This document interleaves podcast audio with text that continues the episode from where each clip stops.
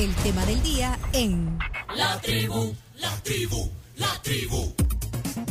Bueno, hoy el tema del día a través de Fuego 1077 NFM, también a través de la tribu.fm, eh, plataforma digital, ahí lo pueden meter en el navegador o, o en TuneIn, por ejemplo, pueden buscar el canal de la tribu y ahí pueden escuchar en el celular eh, también el programa y en Facebook estamos transmitiendo ya en vivo a través de Somos la Tribu FM en audio y video esta plática. Hoy con nosotros el historiador Carlos Cañas Dinarte. Le damos la bienvenida. Es licenciado en Letras y Comunicaciones. eh, tiene estudios eh, doctorales en Historia de América, Historia de la Ciencia y Tecnología.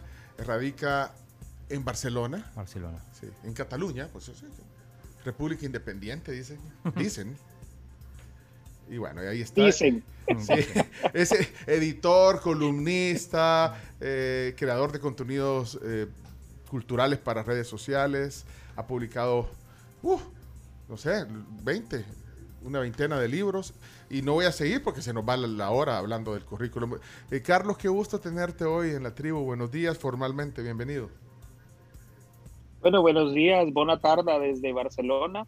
Eh, saludos para toda la audiencia, saludos para ustedes ahí en estudios, saludos a Chomito, ¿verdad? Así es que, y saludos también al patrocinador, el, el legado del doctor Antonio Calderón Morán, Ancalmo, ¿verdad? Que es eh, parte de, de toda esta historia del desarrollo de la ciencia en El Salvador. Vaya, ya viste. Bueno, aquí podemos hablar de un montón de temas con Carlos Cañas Dinarte. Eh, Sabes que eh, estábamos nosotros, eh, a raíz de, de, eh, bueno, de todo lo que ha pasado, estábamos hablando con mi hijo la vez pasada y decíamos, mira, y me preguntas, mira papi, contame un poco de la historia de los presidentes. Y, me empe- y- y empezamos a, a retroceder, vea, un poco. Hasta me preguntaba por quién votaba, fíjate, este mi hijo, me papi, ¿por quién votaste? Ya votaste en el 84, me decían. En el 84 yo no voté, en el 84 fue la elección de Duarte cuando ganó Esa Duarte. hubiera sido tu primera. No, no ¿Por edad? sí porque la elección, y aquí me, me puede corregir eh, Carlos, la elección pues debe haber sido en marzo del, del 84 y yo no había cumplido todavía 18 años. Ay, qué regada. No voté. Entonces, mi- la primera elección que voté fue para la del 89, no le voy a decir por quién voté. por las manitas, no, por las manitas, no, no. Con tus manitas, qué diferente. Pero, pero, pero, Carlos, nos fuimos para atrás, empezamos a y, y de ahí te vas, y realmente eh, te vas hasta el, eh, el siglo pasado y el siglo antepasado, y, y- me resultó interesante. Y dije, mira, le dije, ¿sabes qué? Eh, eh, yo quisiera preguntarle a Carlos Cañas Dinarte sobre, sobre eso, que nos cuente, que tal vez podamos hacer una reseña. Yo creo que ese eh, es un poco también el, el propósito de esta plática. Obviamente hay muchos temas con los cuales se puede conversar con Carlos, pero, pero de los presidentes, y yo no sé si podemos hacer como una eh, reseña de, de la historia presidencial en nuestro país. Fíjate, creo que está un poco en boga también el tema, y, y- y no sé, la popularidad. Me llamó la atención, solo para ponerlo como preámbulo, eh, Carlos, cuando oíamos al, al arzobispo de San Salvador el domingo en la conferencia de prensa que decía, eh, hablaba de la, de la popularidad del actual presidente, que, que es un hecho, que, que- que- es muy popular, pero él decía, esto es inédito, no había pasado desde los tiempos de Gerardo Barrios, dijo, y bueno, quisiera O conocer... ni con Gerardo Barrios, creo que. Así, algo Sí. así, dijo, y, y no sé. Gerardo Barrios, habrá sido, y, y por ahí podemos comenzar, eh, habrá sido Gerardo Barrios un presidente popular, Eh, ¿qué dice la historia? Carlos, y, y de ahí pues podemos hacer una reseña histórica, cronológica, Carlos. Gerardo Barrios, el presidente más popular. Gerardo Barrios Espinosa, general, eh, ocupó la presidencia como senador. Eh, teníamos en aquella época un sistema bicameral legislativo. Teníamos Senado de la República y teníamos también Asamblea Legislativa de Diputados. Una vez al año se reunían en lo que se llamaba la Asamblea General. Y entonces eh, Gerardo Barrios eh, ocupa la presidencia de, de la República como senador designado, ¿verdad? Como no había en ese momento la figura del sucesor presidencial o del, o del primer designado a la presidencia, ¿no? Entonces, eh, pero Esa es la lo que ocurre con él, Perdón, perdón, te- lo que ocurre con él es te- perdón que te han puesto la, la marcha, Chomito te puso la marcha Gerardo Barrios, que esa tiene otra historia también. la marcha, pues, bueno, y está asociada con el P desecho, mito, quitar, van a decir que, que ya, que ya comenzó, que ya comenzó la, sí, que ya, que ya comenzó la campaña, pero perdón, te interrumpimos, pero decías, Carlos. No, estaba pensando en lo de altivo, varón, juro, libertad, que hasta tenía letra la, la marcha de Gerardo Barrios. Bueno, también Lice, o Eh. campeón Lice, o campeón Lice.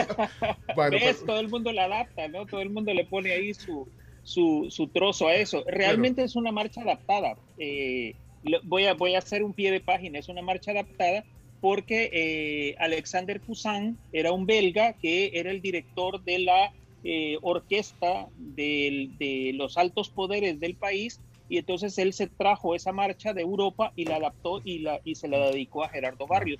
Pero realmente es una marcha dedicada a la reina Victoria de Inglaterra. Entonces Ah. es el original que tenemos ahí y por eso es una marcha que pues casi todo el mundo conoce porque en todos los eventos que tuvieran que ver con Gerardo Barrios se interpretaba Ah, esa, esa marcha. Ya voy a buscar la, Eh, versión, la versión original. Pero bueno, estamos hablando de 1861. 58, Ah, ok. mil- 1858 a 1863. Ujú. Barrios, eh, en aquella época, eh, los presidentes, eh, ya éramos república para ese momento, desde Ujú. 1841, ya había presidente de la república, antes eran jefes de Estado. Eh, en ese momento, eh, el, el- el hombre fuerte de Centroamérica era siempre el presidente de Guatemala y especialmente el general Rafael Carrera Turcios, que era el dictador, ¿verdad? Era, el, era el gran dictador y él decidía quién, qué presidente ocupaba eh, cada país. ¿verdad? Ah, sí. Entonces él apoyaba o destituía, ¿verdad? era el hombre fuerte de la región. ¿no? Entonces era, era el todopoderoso. ¿no? Entonces el que él designara era el que ocupaba la presidencia en cada uno de los territorios centroamericanos. Incluso en eh, la influencia de él era tan poderosa que llegaba hasta Costa Rica. El asunto es que Barrios eh, es el primer presidente de la República que le saca provecho a lo que ahora conocemos como propaganda, ¿verdad? Él manda a pintar varios eh, eh, retratos suyos, ¿verdad? Manda a hacer copias de varios retratos suyos y los manda por todo el territorio del país con eh, una indicación, ¿verdad? Y es el hecho de que la gente se tenía que quitar el sombrero delante del, del retrato y saludarlo, ¿verdad? Y si no lo hacía, le daban le daban de golpes, ¿verdad? O, lo metían a la cárcel. Sí. Entonces, la gente se grabó muchísimo el- la, la imagen de Barrios, ¿verdad? Eh, del general Barrios, se, se quedó mucho en la, en la imaginación popular porque, claro, todo el mundo tenía que ir a saludar el retrato del presidente, ¿verdad? Y Ah. eso jugó, a su vez, jugó en contra suyo, porque cuando fue derrotado por las tropas de Guatemala y lo destituyeron, al salir huyendo, eh, todo el mundo sabía que era el presidente el que iba escapando. ¿verdad? Entonces, le costó muchísimo abandonar el territorio nacional y esa fue, eh, esa fue parte de su, de su situación de ruina, ¿verdad? Hasta que finalmente ya la historia nos cuenta que lo capturaron en Nicaragua, ¿verdad? Y finalmente lo fusilaron el 29 de agosto de 1865. Fíjate, así, imagínate cómo muere. Mira, una pregunta era, de, eh, eh, por lo que ves en los retratos, o, o- o la imagen de Gerardo Barrio, era, siempre andaban con esos uniformes vistosos. Ajá. Eh, eso se estilaba eh, en esos, en esos años. O sea, que el militar andaba con... Las condecoraciones y todo. No, no y las sé, es que sombreras. est- estoy viendo imágenes de, de- Ajá, con las sombreras. Parecían como si eran franceses, mira. Sí, sí, sí. Como, como si Hay, hay, hay, hay como la mucho mito- hay mucha mitología alrededor Ajá, de eso, ¿no? Porque eh, hace, unos, hace un par de semanas yo compartí una imagen de los últimos meses de Gerardo Ajá, Barrios, eh, publicada por un periódico francés y no se parece en nada a las imágenes que nosotros conocemos de él, así que- gallardo y- y, metido en un uniforme dorado y rojo y todo lo demás. No tiene nada que ver con eso. Aparentemente ya para los, años- los meses finales de su, de su presidencia ya no tenía, ya no tenía esos brillos, ¿verdad? Como, como se nos pinta siempre en la, en la tradición, ¿verdad? O sea, hay, Ah, hay pero- cosas que ajá. tienen que ver con, más que con la historia, tienen que ver con cómo nos las han contado, ¿verdad? Igual las imágenes de la independencia no son de la época de la independencia, ¿no? sino que las pintó un chileno, eh, Luis Vergara Ah. Ahumada, en 1956, 1957, y son las imágenes que siempre tenemos en la cabeza respecto a la independencia. Ah, ahí Entonces está. son construcciones a posteriori. Ahí estoy- estamos viendo, eh, los que están en la transmisión de Facebook, porque Ajá. esta plática la pueden, estamos viendo ese, ese retrato. Te- yo creo que no lo puede ver, sí, así lo puedes ver, eh, Carlos. No, no lo puede ver Carlos ahorita, pero es un retrato que se ve hasta, hasta como viejo. Y este, este, mira, este, mira esta imagen, parece como si fuera Molina, ¿eh? el presidente Molina, no sé si se acuerdan de Molina. Ahí le estoy mostrando en esta cámara, ahí está. Entonces, esa, esa imagen es una imagen que eh, ar- eh, es una imagen como eh, como de fantasía, no, no, no sé si ese es el término, pues, pero no es la imagen que realmente transmitía. Este es el uniforme cuando estaba de gala, digamos, o quería mostrarse de otra manera. Exactamente, hay una, hay una construcción, por eso digo, hay una construcción a posteriori Ajá. de eh, cuando se quiere presentar al héroe, ¿verdad? Al héroe, eh, y es, esa, esa visión tiene que ver también con la ropa, ¿verdad? Y tiene que ver con una serie de elementos. Por ejemplo, la tumba de Barrios es una tumba de héroe, ¿verdad? Es una tumba de alguien caído prácticamente en combate, ¿verdad? Aunque haya sido fusilado, la idea que transmite su mausoleo es la de alguien caído en combate y alguien que se le rinde eh, tributos y honores, ¿verdad? Dentro del calendario cívico y todo. Hasta hace unos años, unos 20 años, era solemne la ceremonia dedicada al, a cada 29 de agosto al, presidente, al expresidente Barrios. Ujú. O sea, hay una construcción eh, ideológica e ideologizada detrás de todo este tipo de eh, eh, religiones cívicas. ¿verdad? O sea, eh, el, el ejército durante muchísimas décadas le ha rendido pleitesía a la memoria de Barrios. Ajá. O sea, Ahí estaba en los eh, billetes. igual que a Manuel José Arce. Estaba en los billetes de Estaba en 50. los billetes, por ejemplo, Ajá, sí, ajá. en estampillas, estaba en todos lados, ¿verdad? O sea, en los cromos escolares también, ¿verdad? O sea, Espérate, eh, ese billete. y de- así como él, Espérate, este billete es actual, el que estamos viendo, el del 50 colones. Es Gerardo Barrios. Entonces, o sea, bueno, entonces ha sido. Y, el moradito, ¿verdad? Ajá, el moradito, ajá, ese de, el de de las 50. últimas emisiones billetarias que hizo el BCR, ¿verdad? El Banco Central de Reserva, Sí, sí. estaba dedicado a Barrios también, a la estatua y al, y al rostro de Barrios. Vale, pero entonces, volviendo al, al- al inicio de, de la, de la pregunta, eh, ¿habrá sido uno de los más populares entonces en la historia?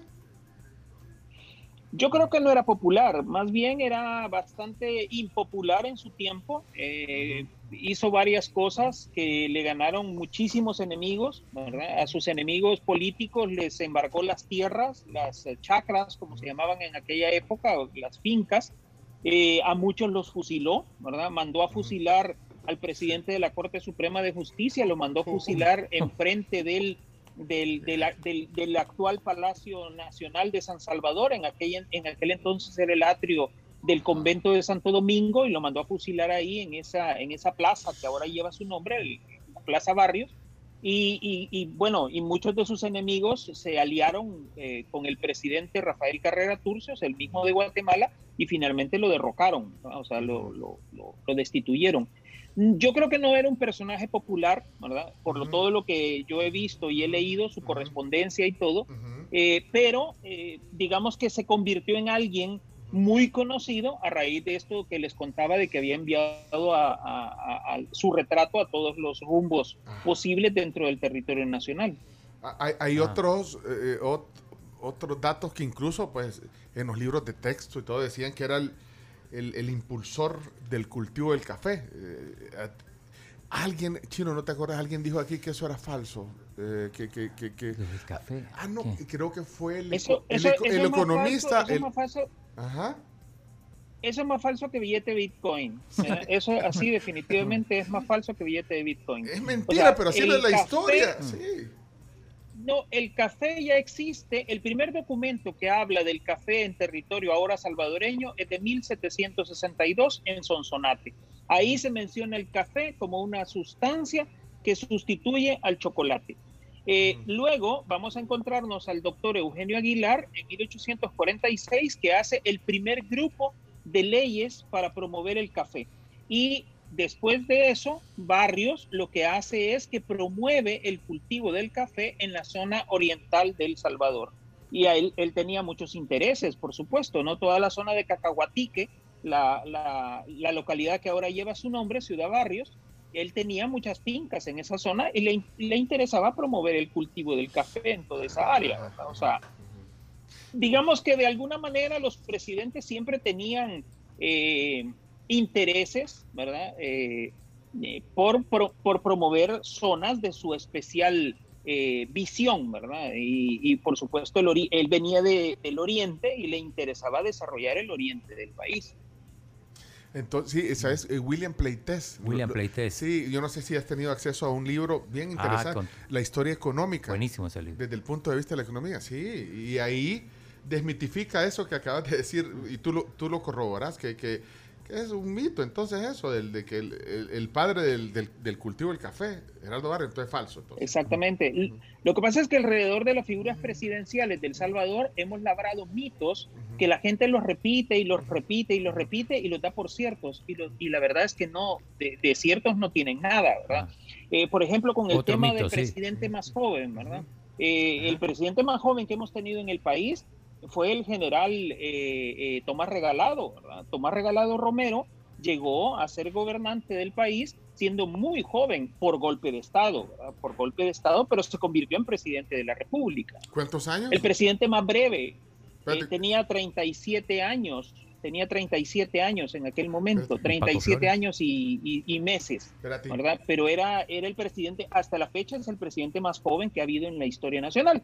Igual que el, el, el periodo presidencial más breve que tuvimos en 1885, que duró tres días, Tres días. ¿verdad? O sea, tres días. Eh, un banquero, finalmente, el banquero que, que nadie recuerda, ¿verdad? Eh, José Rosales, el que lleva su apellido, es el que lleva el hospital de San Salvador, porque él donó la estructura y donó la tierra de la finca San Diego para que se construyera ahí el hospital. El hospital. Él duró tres días en el poder porque nadie se quiso hacer cargo del- de, de la presidencia. Entonces, el, vicepre- el presidente huyó, que era el doctor Rafael Saldívar. El vicepresidente no quiso asumir.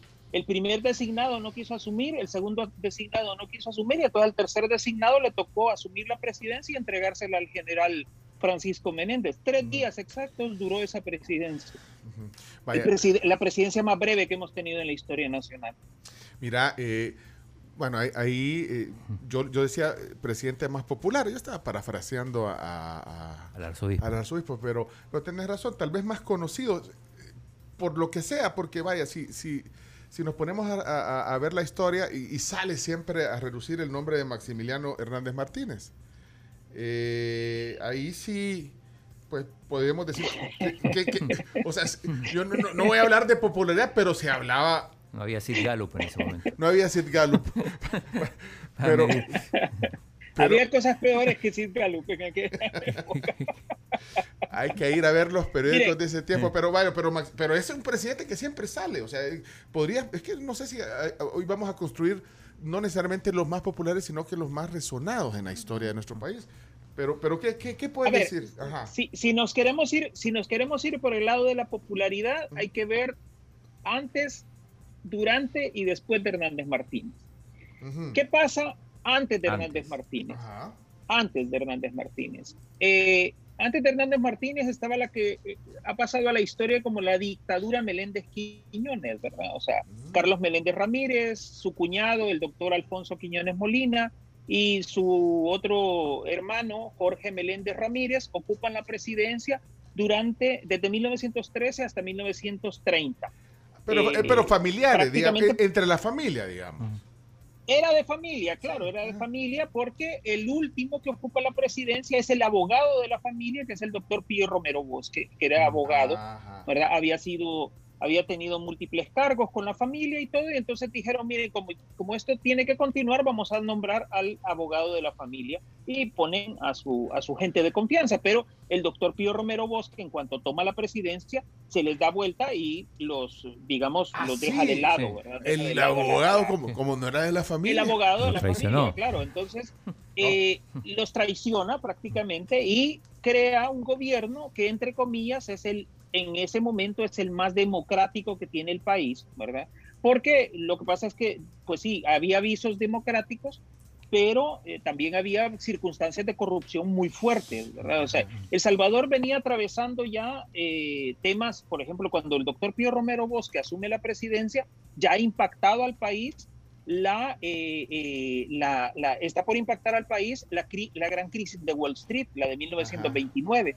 Entonces, todo, todas las exportaciones de café y todas las exportaciones de azúcar y de otros productos se van al garete, ¿verdad? O sea, eh, todo, todo fracasa en aquel momento y llega al poder después, en 1930, un gobierno que la gente lo apoyó porque llevaba ideas completamente distintas, ¿verdad? O sea, eh, además iba apoyado por un intelectual de mucho renombre en aquella época como era Alberto Maferrer.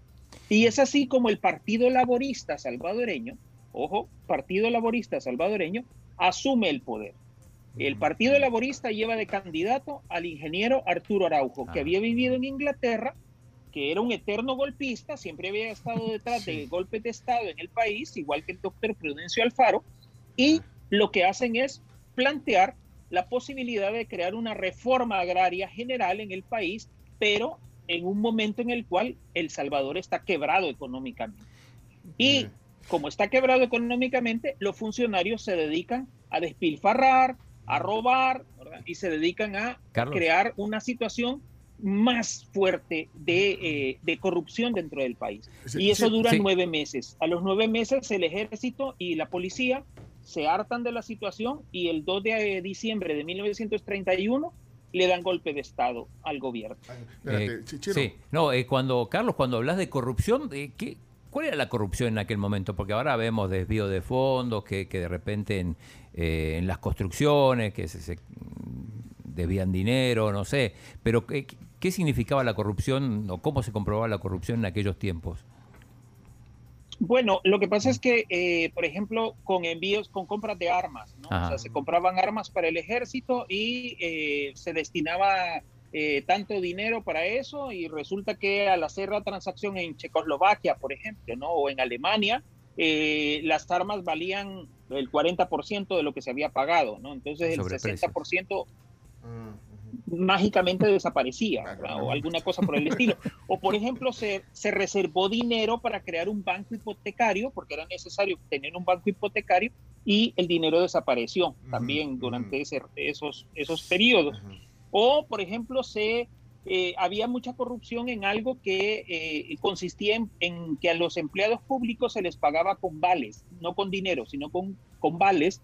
Y entonces, imagínate, te pagaban 100 colones y entonces te daban un papelito, ¿verdad? Como un quedan, y con ese quedan tenías que, pues, pagar las cosas de tu casa, ¿verdad? Entonces, resulta que el quedan lo ibas a dejar a, una, a un lugar y en ese lugar te daban 70 colones en efectivo, pero el quedan era por 100 colones. Entonces se quedaban con 30 y luego cuando el gobierno pagaba, hacían efectivo los 100 colones y se quedaban con 30. Entonces todo eso, ah, y otro detalle, detallito, pero eh, chiquito, chiquito, chiquito, era que ya para ese momento, en, finales de los años 20, El Salvador era una potencia de exportación de drogas.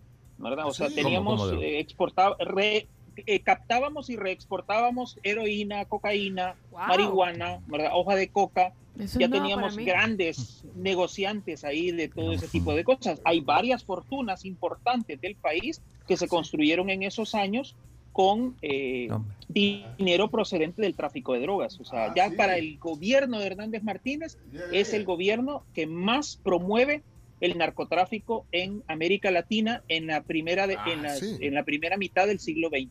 Decime nombres. Ah, ¿qué Decime nombres. Papeles.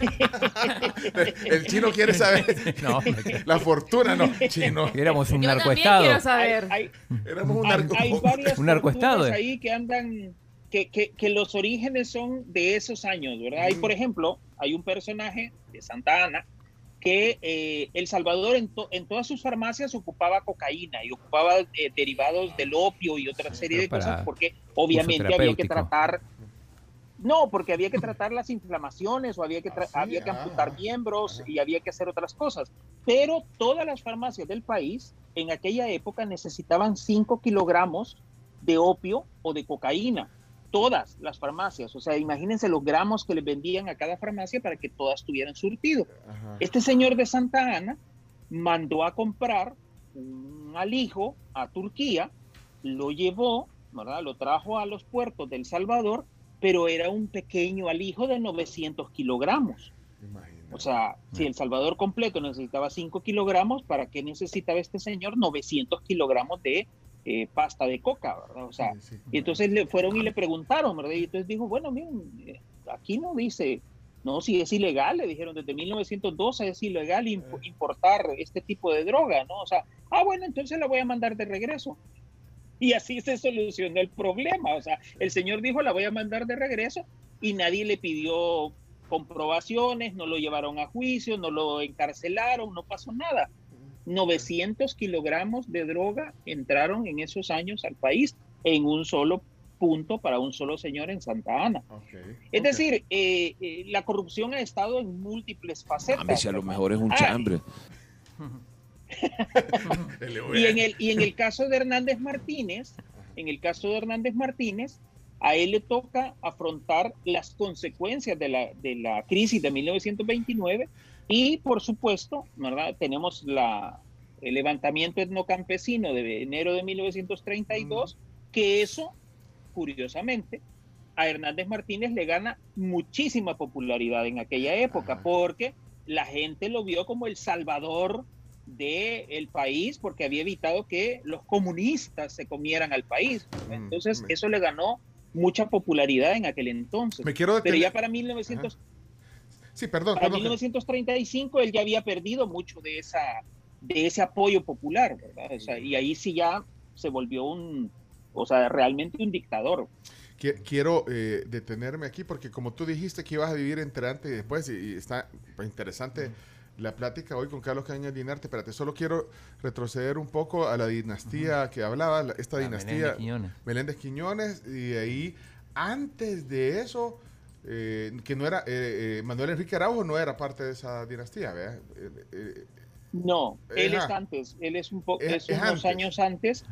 sí, lo que pasa es que el doctor Manuel Enrique Araujo era un hombre de extracción popular, nacido en Usulután, en la zona de de San Juan del Gozo, en Usulután, y él venía de lo más bajo, ¿verdad? Venía de ser una familia agraria, ¿verdad? Eh, agropecuaria, pero él había logrado estudiar y se había graduado finalmente en la Sorbona, ¿verdad? En, París, y eh, era un hombre que promovía mucho, ya en 1880 y tantos, eh, promovía la asociatividad de los obreros y de los campesinos, eh, fue, fue cofundador de una, lo que ahora sería una caja de crédito en San Salvador en aquella época, la primera caja, la primera caja del país que tuvo mujeres como socias en aquel entonces, 1888-89.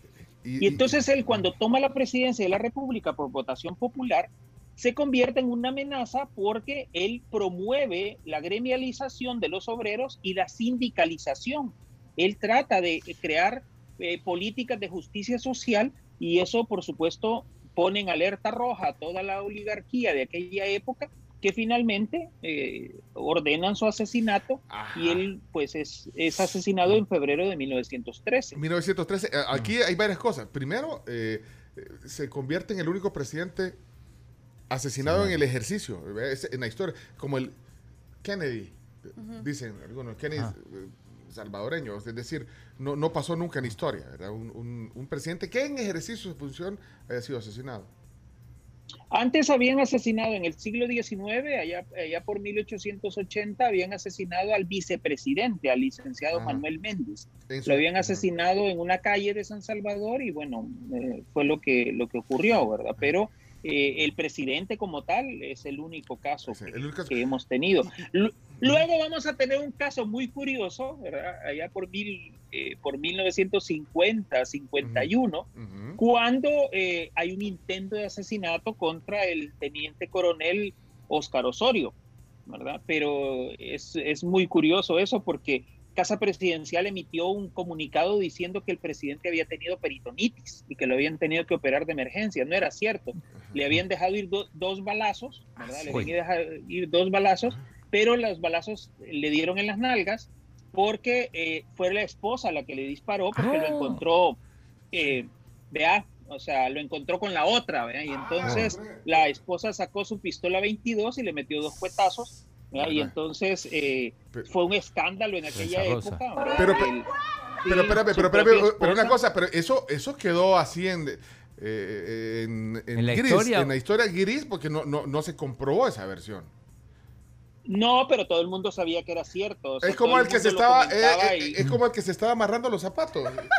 y se cayó. Exactamente, exactamente. esas cosas que todo el mundo sabe, pero muy poca, no, pero esta vez sí quedó registrado porque además lo contó lo contó el doctor Waldo Chávez Velasco, lo contó en su libro Lo que no conté sobre los gobiernos militares, eh, ahí lo dice, y ah, abiertamente. Y también dice que Oscar Osorio, para vengarse de su esposa, mandó a cocinar los, los um, los cisnes que ella adoraba y que tenía, ¿verdad? Y entonces se los mandó y los sirvió en un, banquete de casa presidencial. hombre, eso lo contó Waldo, Waldo, Chávez, lo contó eso también. O sea, los cisnes eran, eran como las mascotas, digamos, los cisnes, y se los cocinó solo Exacto, era y entonces el presidente en venganza mandó a cocinar los cisnes y se los sirvieron en un, en un banquete de casa presidencial. Ahí están tus cisnes, fíjate las mascotas presidenciales. No se atrevió tanto. yuca eso. Sí. Mira, y la otra. Bueno, pero esas cosas. Eh, y, así, y, si nos vamos por el lado de la popularidad también, ¿verdad? Eh, el presidente Óscar Osorio era muy popular en aquella época porque él condujo desde México, cuando estaba exiliado, él condujo el golpe de Estado del 14 de diciembre de 1948 en contra del general eh, Salvador Castaneda Castro.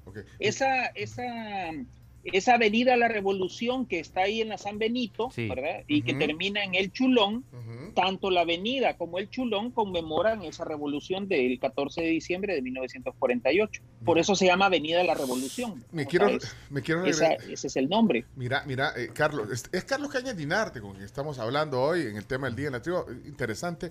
Mira, me quiero regresar a Manuel Enrique Araujo. Eh, bueno, tú dijiste que bueno, falleció eh, de un a machetazos. Dicen en la historia algunos que era como un lobo solitario. Que era, bueno, pero que era un lobo solitario el que lo asesinó. Ahora, tú dijiste que lo, o sea, algún poder ahí lo mandó a, matar. O sea, eso, o sea, ¿quién, eh, ¿quién lo mandó a matar? Era un lobo solitario que, que dijo, ay, va, y se la avalanchó. O sea, ¿qué, ¿qué, dice la historia, Carlos? No, no, no, no. Hubo, una conspiración de doble cabeza, digamos así. Hubo una conspiración, por un lado, los que estaban incómodos con sus políticas públicas a favor de los obreros y de los, de, los gremios eh, de trabajadores, y por otro lado, el presidente tenía una debilidad, una debilidad personal, porque eh, a su esposa le habían, eh, le habían dicho que no podía tener sobresaltos porque padecía del corazón. Y entonces, si quería vivir más años, la señora pues no podía tener eh, sobresaltos de ninguna naturaleza. Y entonces el presidente, para poder eh, pues tener sobresaltos él, ¿verdad? Había buscado amantes en otros lugares y eh, con tan mala suerte, digamos así, que una de sus amantes era la hija de uno de los hombres más ricos del país Tenía 15 mm. años la chica y eh, pues el padre se molestó muchísimo y fue uno de los financistas del, ah. del, del, golpe de, del, pues es un golpe de Estado, pues del golpe de Estado y contrató a una serie de trabajadores de finca, ¿verdad? Eh, de, fincas de diferentes amigos y todo para que en masa estos trabajadores, varios, eh, comandados por Virgilio, Virgilio Mulatillo, eh, llegaran al parque, al parque Bolívar, como se llamaba entonces, la Plaza Barrios, mientras el presidente escuchaba un concierto, ¿verdad? Ahí en la, sentado en una banca de la, de la, del parque Bolívar, de la Plaza Barrios, lo machetearan y le dispararan. Y entonces eh, aquellos trabajadores jamás habían estado en San Salvador y se perdieron, ¿verdad? le dieron cacería en, en la zona del parque, del actual parque infantil, ¿verdad? En la zona del campo de Marte y finalmente los capturaron y los fusilaron de inmediato, ¿verdad? Si nadie contó nada, absolutamente nada de quiénes eran los autores intelectuales. No fue por no fue político. No, como no, claro que sí. Es una combinación de los ah. factores políticos con los factores de eh, la situación de faldas que tenía. Ah, por eso, la chica. se combinaron las dos cosas, pero, pero Lo que estalla todo es precisamente haberse metido con la hija de este millonario. La chica de 15 años, Clelia Sol, así se llamaba, Clelia Sol, falleció dos años después en Nueva York eh, de se volvió adicta a la morfina y eh, falleció en una calle de Nueva York. Cuando fue repatriado su cadáver, la familia no lo sepultó en el panteón familiar ahí en Los Ilustres, sino que la mandaron como 200 metros más abajo en una tumba sencilla que todavía está ahí en el, en el cementerio. la desconocieron. Y no, no perdón. Exactamente. y Manuel Enrique Araujo no tenía guardaespaldas, o sea, fue tan fácil deshacerse de él. Los presidentes de la República de El Salvador no han tenido aparatos de seguridad hasta prácticamente la llegada del doctor eh, Álvaro Magaña Borja en 1982. Ah, no tenían seguridad. Antes de eso, los aparatos de seguridad eran eh, por ejemplo, es famosísimo el hecho de que el, coronel eh, Julio Adalberto Rivera, eh, Julión Rivera, andaba en su Harley Davidson por el centro de San Salvador y se paraba a tomar chuco y a platicar con la gente y todo. no había eso. O sea, en, 1913, creo que iba a andar en Tajo. no.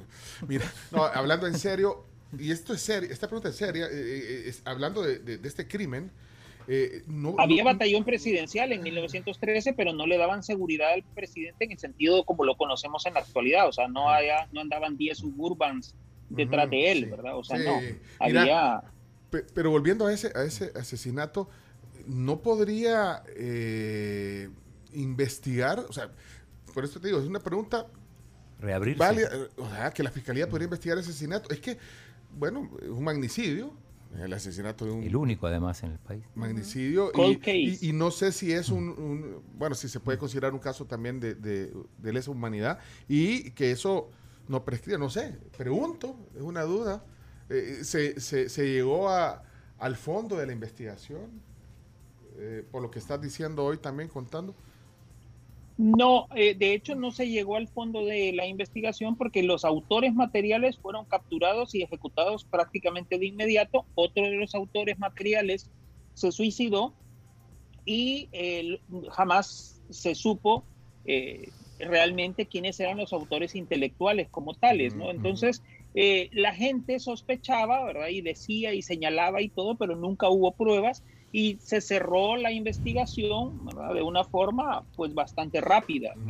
Muchos años después, el general José María Peralta Lagos, que había sido, bueno, escritor y, e ingeniero también y todo, él contaba que eh, había una leyenda que decía que el fantasma del doctor Araujo se aparecía en el patio del Palacio Nacional de San Salvador porque habían, eh, como le habían vaciado el cerebro de un balazo, eh, en, uno de los féretros que habían usado para transportar el cadáver había quedado pegado un pedazo del cerebro y que el fantasma iba a buscar eh, porque habían metido el pedacito de cerebro en una botella y lo habían sepultado ahí en el patio del Palacio Nacional de San Salvador. Entonces que el fantasma se aparecía, ¿verdad? Y lo contó en varias ocasiones. Es una anécdota que él narraba porque además él era el ministro de la guerra eh, lo que ahora es el ministro de la Defensa, en aquella época él era el ministro de la, de la guerra del, del, presidente Araujo. Mira, aquí estoy leyendo un comentario, eh, ahorita dándole una miradita al, WhatsApp, dice Claudia, ¿qué, ¿qué, forma más agradable de disfrutar mi café con pan escuchando los relatos del gran historiador Carlos Cañas Guinarte. Bueno, eh, nos escucha en San Francisco. Yo, le envidio, yo le envidio la semita, si es que está comiendo semita, pero bueno, el café, el café yo sí la, yo sí la acompaño porque siempre tengo café conmigo, ah, pero la semita sí me hace una tremenda falta. Ni te vamos a ni te vamos a contar ahorita lo que vamos a desayunar, como no estás aquí en el estudio. ya vino de la Pampa, desayuno de la Pampa, vienen no, sean así, no sean así, hoy lo vamos a mostrar en la cámara. Mira, antes tenemos que hacer un breve paréntesis, una pausa. Aquí estamos apasionados oyendo la plática, pero mira, eso lo quiero retroceder rapidito porque dijiste un antes y después, pero yo antes solo voy a ir mencionando. Vas para atrás, vas para atrás. Voy, para, atrás, sí. para atrás. Voy para atrás. No, es que quiero ver, vaya, es que quiero, solo voy a leer algunos presidentes eh, que hubo antes de, Araujo, porque ahí, eh, ahí me decís algún, algo, un highlight antes de irnos a la pausa. Pedro José Escalón, en 1903. Pedro José Escalón. ¿Eh? Algo de él. le gustaba jugar gallos. Gallos. Gallos. Estaba en los palenques para jugar gallos. Era caficultor, santaneco. Es uno de los pocos presidentes de los cuales podemos decir a dónde está sepultado, porque está en la mera entrada de la, en uno de, las, de los muros, si no me equivoco, el muro izquierdo de la Catedral de Santa Ana, ahí está sepultado con la ah, esposa. y antes de él, eh, Tomás Regalado, hablaste, dijiste que había sido el más joven, entonces, Tomás Regalado fue... El más joven, sí, y dirigió eh, eh, Tomás Regalado y el general Rafael Antonio Gutiérrez, que también era su amigo y también fue presidente de la República, ellos dirigieron a los 44 que derrocaron al gobierno de los hermanos Carlos y Antonio Ezeta, que gobernaron el país de 1890 a 1894. Mira, pero estaba joven, bien el bigotito, ya lo vieron. Es que no, bueno, ahí, ahí están, ahí está. mira, bárbaro, el, chomito produciendo el cuto regalado. ¿Cómo? El cuto regalado. Les ponían apodos a los presidentes siempre, no, no, es de hoy. los presidentes todos han tenido apodos, todos, prácticamente no se ha salvado ninguno, ¿verdad? Eh, el cuto regalado era porque eh, él se quedó, él eh, estaba metiendo caña en un trapiche y el brazo se le quedó atorado y para que para no había manera de sacarlo. Una vez estaba dentro del trapiche, molía todo. Entonces, para que no le, no le moliera el brazo completo, se arrancó la, prácticamente la mitad de la mano. Y entonces, eh, por eso era el cuto regalado. Pero era... Estoy viendo aquí a Carlos Ezeta, parece que el uniforme de policía eh, inglesa. no sé si Prusiano. Prusiano. El casco prusiano con esa, con esa, con ese metal y esa, eh, esa como, como especie de lanza que tenían en los, en los casquitos de esa época. Pero qué raro el uniforme, no sé, ahí está, mira, ahí lo puso el chomito en la transmisión de Facebook. Parece como londinense, no sé, por eso. Bueno, y de ahí, bueno. Eh, una pregunta, ah, y, y Pedro José Escalón, ¿de ahí viene el nombre del Paseo Escalón o es por otro escalón? No, es por otro escalón. Al otro lo dinamitaron. Era candidato a, la presidencia, el general Potenciano Escalón y a él le, eh, un día en una calle de San Salvador le entregaron un paquete y, el paquete voló, ¿verdad? Porque era el, era, el que estaba destinado a ser presidente de la República, era el presidenciable. Para, lo que contaste ya hay como para siete películas más. Sí, sí, sí. o sea, no lo dejaron ser candidato. Imagínate una sola en la que te metan de, almuerzo los cisnes. Vaya, Netflix, aquí hay dónde, aquí hay de dónde. No, sí, el que trajo la droga. nuestra historia nuestra historia está regada de asesinatos, sangre, desapariciones.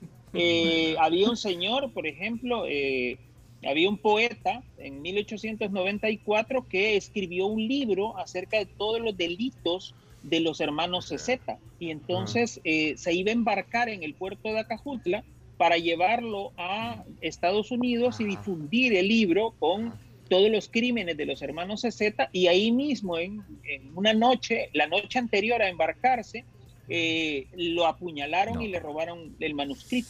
¿Y Entonces así se acabó esa, esa denuncia, ¿verdad? Que la denuncia que nunca ocurrió. Miren, cualquier cosa, si quieren contactar a Carlos Cañas con el chino, ahí para guionista de, una serie, con el chino, el chino es tu intermediario, tiene buenos contactos para hacer eso. Eh, mira, eh, solo una cosa, eh, fíjate, veo, veo aquí... iglesia, iglesia y presidente. Eso es, eso es un tema bien interesante. Iglesia y presidente. Ah, aquí podemos hacer claro. Mira, estoy viendo Francisco Menéndez. Bueno, y, mira, y muchos de estos derrocados, derrocados, derrocados aquí, bueno, era como la, la constante en, en, el siglo XIX. Mira, Francisco, Francisco Menéndez, este militar...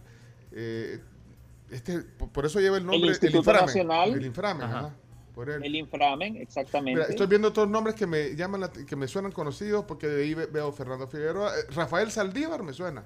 Rafael Saldívar, el, Rafael Saldívar, sí, el era médico. el presidente eh, médico, graduado también en la Sorbona, que recibe a Rubén Darío.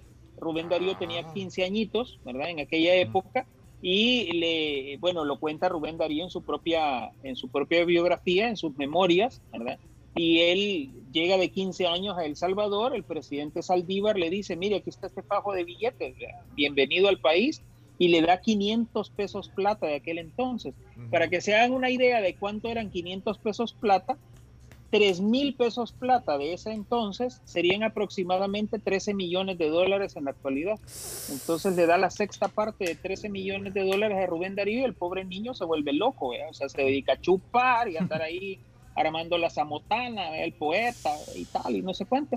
Y hasta que finalmente eh, el doctor Saldívar es derrocado, ¿verdad? Por la por la revolución de, justamente del general Francisco Menéndez, ¿verdad? O sea, es, es, el... Y ahí en ese interim es cuando ocurre esa presidencia de tres días que les decía del banquero José Rosales, que es el que ah. asume el poder para entregárselo al presidente Francisco Menéndez. Bueno, miren, miren qué interesante. Eh, bueno, médico.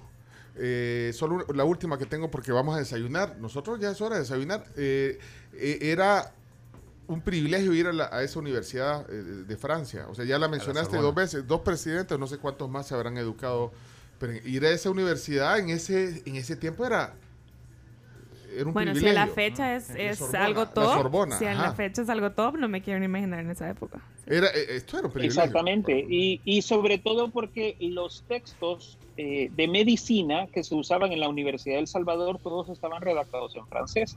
¿Por qué? Porque el segundo imperio napoleónico era el que promovía toda la, la, investigación en anatomía y en otras áreas y los, los libros que llegaban al país eran y estaban redactados en francés. Era obligación que un médico y un abogado hablaran francés en El Salvador. Imagínate. Y aquí, fíjate lo que, lo que ponen aquí. Y los últimos cuatro presidentes de El Salvador han ido a la Sorbona y se no sean así. Vámonos a la pausa, mejor. ¿Quiénes son los últimos cuatro? Quiero ver. No, no fue la Sorbona. El, anterior tampoco. Hagamos la lista, hagamos la lista. ¿Saben qué? Tenemos que hacer un paréntesis tenemos un pequeño segmento. Es Carlos Cañas Dinarte desde Barcelona, hoy compartiendo un poquito la historia presidencial. Me regañó Carlos porque me, dice, me dijo que me fui para atrás. Bueno, vámonos de, adelante. de Maximiliano, de Maximiliano Hernández Martínez para adelante. Eh, y bueno, creo que no nos va a quedar el tiempo suficiente para acabar este tema y otros temas. Pero aguántenos un ratito, tenemos que desayunar gracias a la Pampa. Diana, ese fue parte del gancho para que viniera vos aquí hoy. eso venía a comer, a comer rico. Mira, tenemos un montón de cosas ricas. Y, tráigame, eh, por favor, me hacen un favor porque yo, yo le voy a dar chile a Carlos Cañandinarte. Pues, ¿Por qué no viene a desayunar un día? Lo va a provocar. más fácil que nos invite a desayunar él allá en Barcelona. Eh, ¿qué, qué, qué, opciones hay? Hay tamal con huevo, eh, que es un tamal de gallina con sus acompañamientos. Está el desayuno americano, que es tocino con una tostada francesa y huevitos. Tenemos pancakes, suavecitos, clásicos de La Pampa, yogur natural y huevos rancheros con sus acompañamientos. Ah, el ranchero. El ranchero. Bueno, ya dice lo vamos a... El ranchero, tráigase dos de un solo, tráigase el típico, porque yo quiero, picar eh, ahorita en la cámara Carlos Caña Dinarte para que se acuerde de los frijolitos fritos y los plátanos en la tribu. Mira, mira, en lo que vienen los desayunos, aquí dice Alberto Arene y el doctor Héctor Dada eh, no, no es, no es Héctor Dada, el doctor Dada, el doctor, Dada, Dada, Iresi. Eh, salieron de la Sorbona, dice aquí eh, Alberto, ¿será? Bueno, debe, de haber varios salvadoreños que han estudiado ahí, pues me imagino. Si alguien que se pronuncien, los alumnos de, la Sorbona. Saludos a, Lito, saludos a Lito Ibarra que está escuchando el programa y acaba de manifestarse vía Twitter y nos dice, un gran saludo a Carlos. Hace años tuve el lujo de que Carlos me hiciera un tour guiado privado en Barcelona. Gran historiador, memoria y capacidad de análisis prodigiosa. Te mando un abrazo. Es el papá el padre de la internet, ¿verdad? Sí, sí, estuvo el otro día aquí. Mira, un gran amigo y un gran saludo para Lito. Mira, no has hecho, no, has, hecho ningún escrito sobre la, la historia del internet en El Salvador, Carlos. No, el, amo y señor de ese tema es Lito, justamente. Él es el quien, quien conoce a, cabalidad toda esa historia que comienza para nosotros en 1995. Es el año del celular y el año del Internet en el país. Pero ya merita hacer un, un, pequeño historia de, esa historia, escribir esa historia. Ahí te la. Vaya, bárbaro. ¿Alguna empresa? Bueno, hace falta, hace falta una historia de la técnica y de la tecnología en el país. O sea, tenemos que, ver de qué manera eh, El Salvador asumió tecnologías que ahora a lo mejor nos parecen lo más común y lo más corriente, ¿no? Pero comenzando por la historia de la electricidad, cómo llegó la electricidad y cómo transformó las vidas de los salvadoreños desde 1890. Mira, eh, Vaya, alguien que se anime ahí. Lo hacemos con Carlos Cañas. Mira, ahí puede, puede, ser la investigación. Mira, aquí hay varios mensajes en lo que vienen los desayunos. Enseñale en, esa cámara, en no, en, la tuya, en la del. Ahí están los desayunos. Mira, aquí hay mensajes que dicen. Si así fueran las clases de historia, qué gusto daría ir a la escuela. Así es. Ah, vea que sí. Estoy de acuerdo. Ella es. Bueno, muchas, muchas gracias, muchas gracias. Mira, enséñame. yo, sigo, yo sigo siendo profesor, no tengo aula, pero lo único que tengo son medios de comunicación y redes sociales. Así que yo siempre soy un docente y eso es lo que hago, a eso me dedico prácticamente. Mira el mal pero este no era el que tú querías. No, ah, mira, Carlos, mira los desayunos de La Pampa, mira frijoles fritos. mal sí, ahí va. E, eso, eso, es, eso casi tiene así como de un, centímetro más y es nacatamal. son, de la pampa, pero, cuando vengas, yo, mira, promesa que, que vamos a ir a comer juntos eh, un día a la pampa, un buen trozo, a desayunar o almorzar una punta a la peña. Mira, tenemos que ir a la pausa. Si la gente quiere que ponga sus mensajes y los lea, pero denos chance. Solo dejamos, así como hacen en CNN, la trivia, poneme música, la trivia, ¿cuántos presidentes ha tenido El Salvador? La respuesta, eh, cuando regresemos con Carlos Caña Dinarte, la respuesta viene a continuación. Eh, hay que... Ya, ya, lo puse a hacer cuentas, mira, pero, cuando regresemos. Ya volvemos, buen provecho para todos.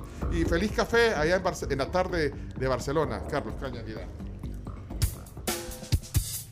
Bueno, y el ritmo de música chiva, nos vamos a la pausa y les recuerdo que el Centro Médico Escalón tiene muchos servicios para ustedes como cirugía ambulatoria, laboratorio clínico, imágenes médicas y también clínicas con especialistas de prestigio. Todo en un solo lugar y con atención las 24 horas del día. Visítelos entre la 81 y la 83 Avenida Sur, calle Juan José Cañas, aquí en San Salvador. Y el teléfono es el 2555-1200. Bueno, y buen provecho para Diana Escobar, que hoy es invitada especial aquí en la tribu, en ausencia de Camila. Consentida, en ausencia de Camila. Cuidándole la silla. Ya regresamos.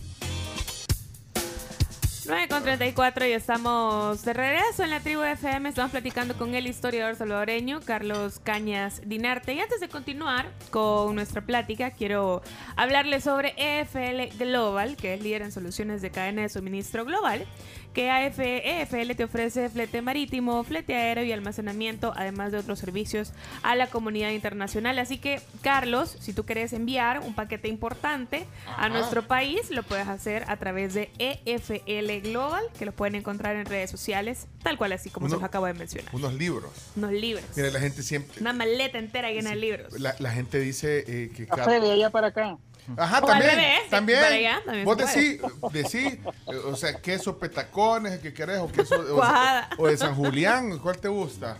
¿Querés, ajá, o, del, o de la, no sé, pupusas, ah, duro blandita, pupusa, Te podemos armar un paquete. Semita. Semita. Pedilo, te vamos, y mándemele un paquete por FL, vaya, para creerle. Porque usted solo está diciendo que no, FL, tiene un montón de oficinas en el mundo, tiene más de 3.000 empleados. Hagámoslo a cabo y se la mandamos. ajá, le metemos pollo campero, todo lo que, todo. todo lo, Que, lo, que, lo que tiene con nostalgia, Carlos Cañas. Elotes locos. Lo, lo, lo, que sea su voluntad.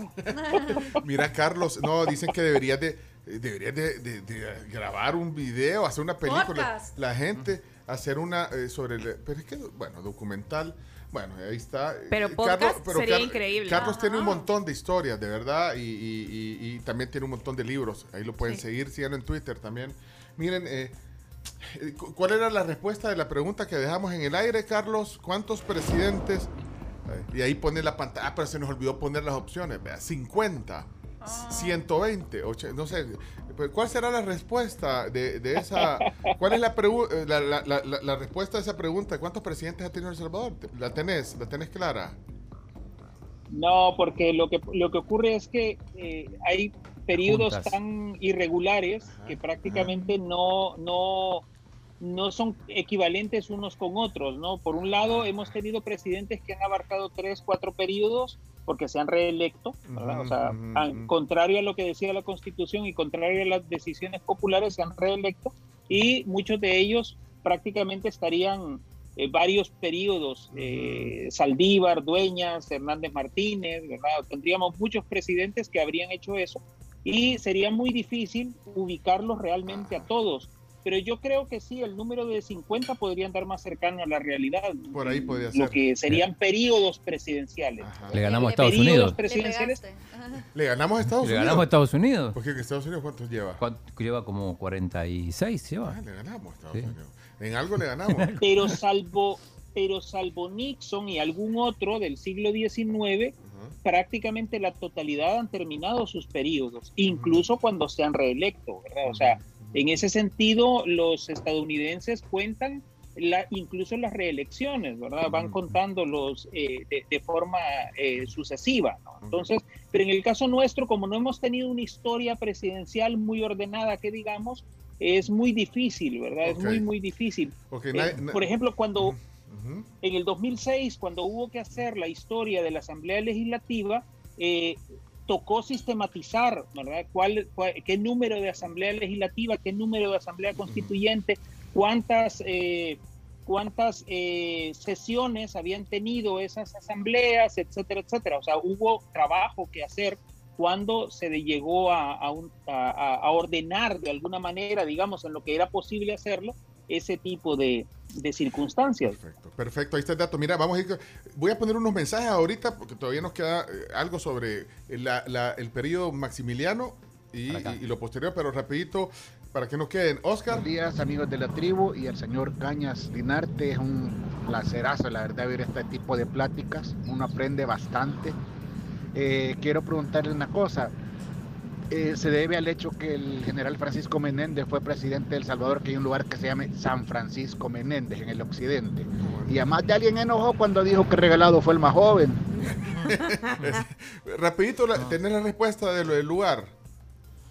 Sí, claro. Lo que pasa es que en el, en el caso del país, ¿verdad? Eh, hemos adaptado eh, los nombres. Primero adaptamos los nombres indígenas a los términos a los topónimos españoles, ¿verdad? San Pedro Puxla, por ejemplo, ¿no? O sea, adaptamos eso. Y luego, eh, para conmemorar algunos lugares, ¿verdad? Les hemos cambiado eh, los nombres y se los hemos asignado a los presidentes. Paraíso de Osorio, ¿verdad? San Francisco Menéndez. Ah. Y así hemos tenido lugares que han ido cambiando cambiando su nombre. Aquí, eh, desde Maryland, nos escribe Nicky. Nicky, ¿qué pasó?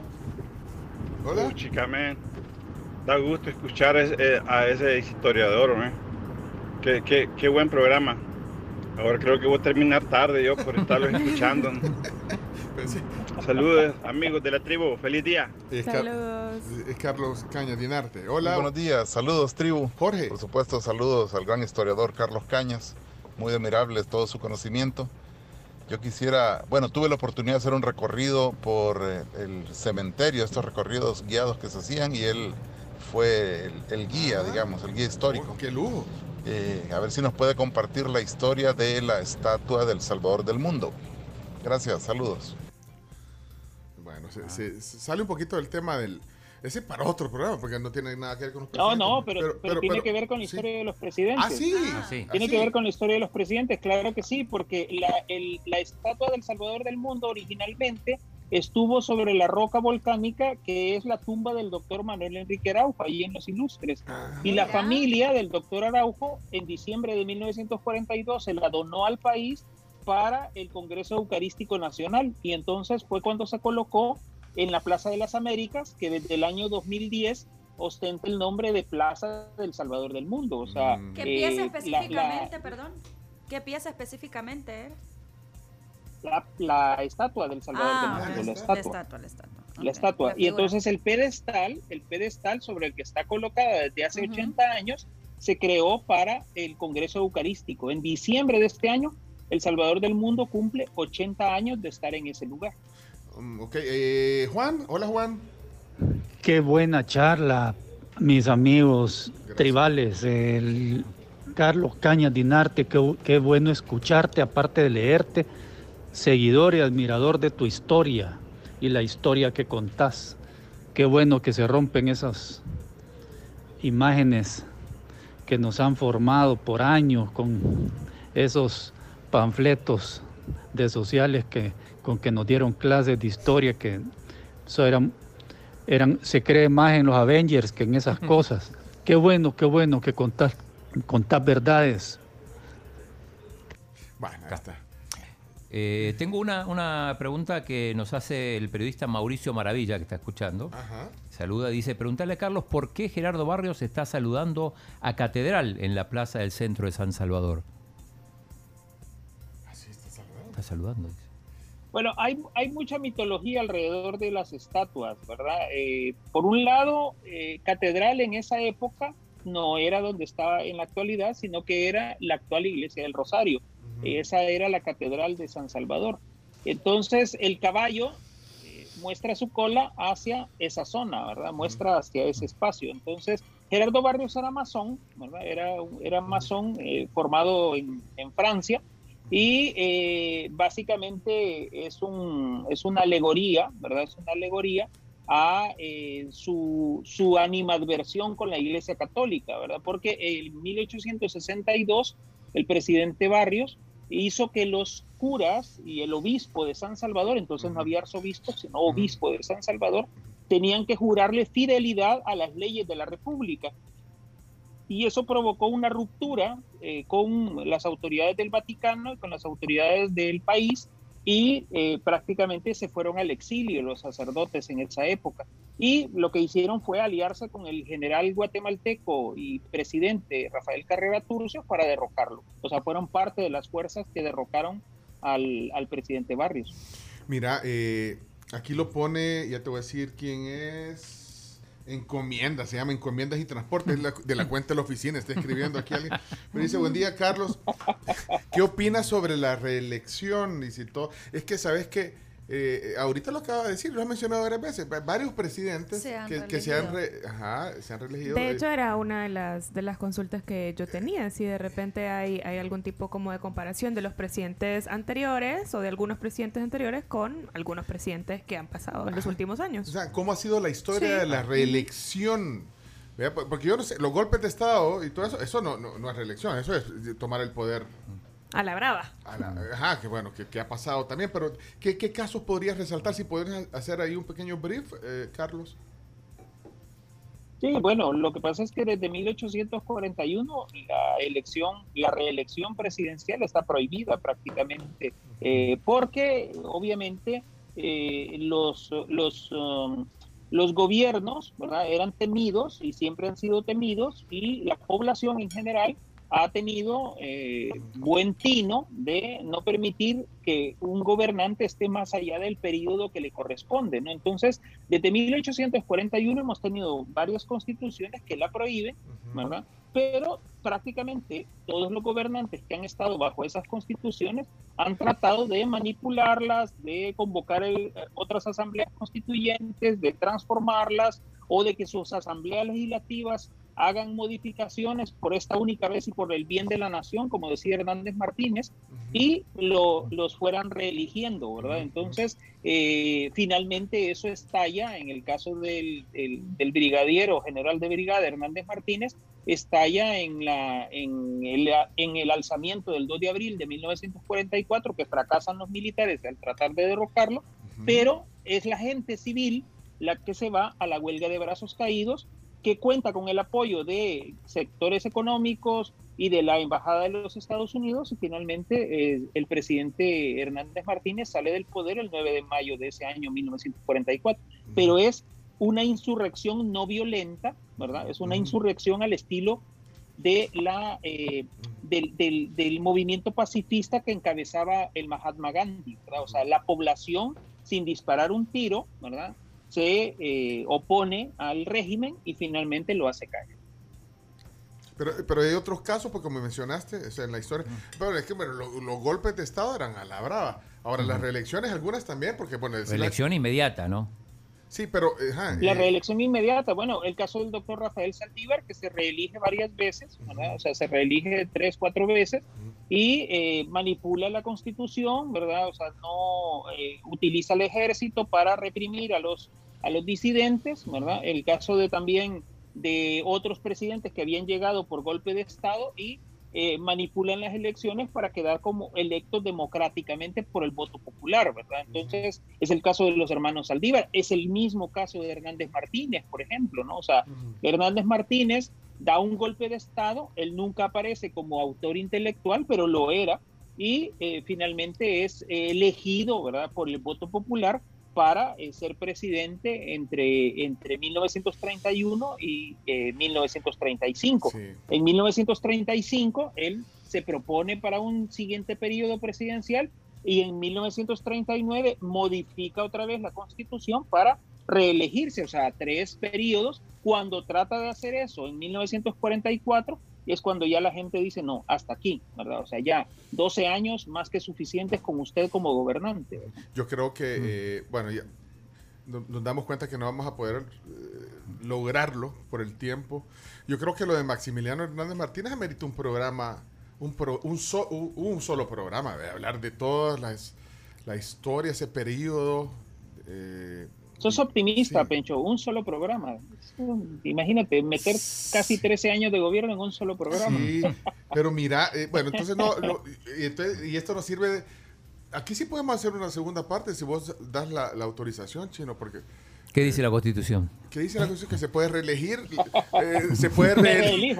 se puede reelegir, Carlos, para seguir, porque no puede... No, no, no, no. ¿Cuánto tiene que pasar para que un invitado Ah. vuelva a ser invitado. ¿Cuánto tiene que pasar? Esa es una buena ah, o sea, no es inmediato, no es inmediato. No, tiene que pasar un tiempo. Aquí, claro, hay que pasar un tiempo. Aquí no puede estar invitando todas las semanas al mismo. Al mismo. Claro, hay que revisar los estatutos, que es nuestra constitución. Solo Moisés Urbina puede con el ministro de Salud. Todas las semanas eso te iba a decir, que solo los políticos pueden hacer eso. No, es mentira y saludos para Moisés. No, que eh, cuando querés saber algo del ministerio... Un gran abrazo para Moisés. Sí, amigo. Mira, no, pero cuando querés saber algo del, del Ministerio de Salud, pues solo pone Moisés Urbina una, y, ahí está, y ahí va a estar el Ministro de Salud. Es que pues, este es un tema personal del chino que no pudo. O sea, es más, casi iba a renunciar al programa por, por traer al Fracasamos. ministro. Y no pudo, pero con Carlos sí, creo que se puede reelegir pronto para, para hacer la segunda parte de este.